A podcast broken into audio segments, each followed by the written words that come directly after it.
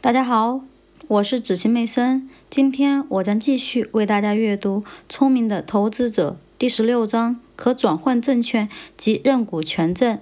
补充几个实例：权证的罪恶在于它已经诞生了，一旦出现，它们就可以作为其他形式的证券，为人们提供盈亏机会。几乎所有新的权证都只能经历有限的时间。一般为五到十年，较早的权证通常都是永久性的，而且随着时间的推移，它们将经历有趣的价格变化。例如，记录表明，在大萧条最严重的时期，Tricontinental 公司的权证起始于1929年的每份售价仅有微不足道的三十二分之一美元。它们如此低的价格，在一九六九年却大幅上涨到了七十五点七五美元，大约两千四百二十倍的巨额增长。随后，这些权证的售价大大高于股票本身的售价，这是华尔街的一些技巧，比如股票分割所带来的一种结果。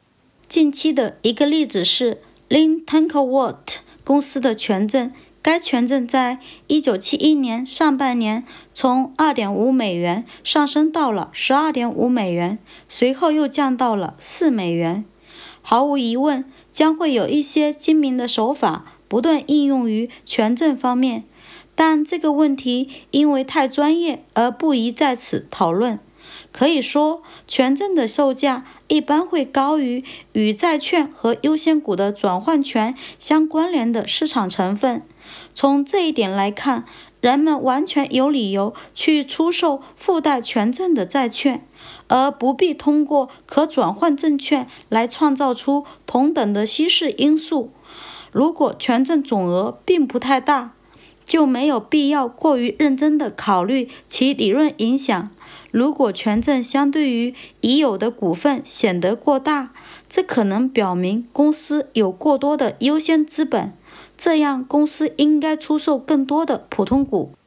所以，我们批评权证这种金融机制的主要目的，不是谴责他们在适度债券规模上的应用，而是反对对这种纸币畸形物的肆意滥用。感谢您的收听，明天我将继续为大家阅读第十七章四个非常有启发的案例。我们明天见。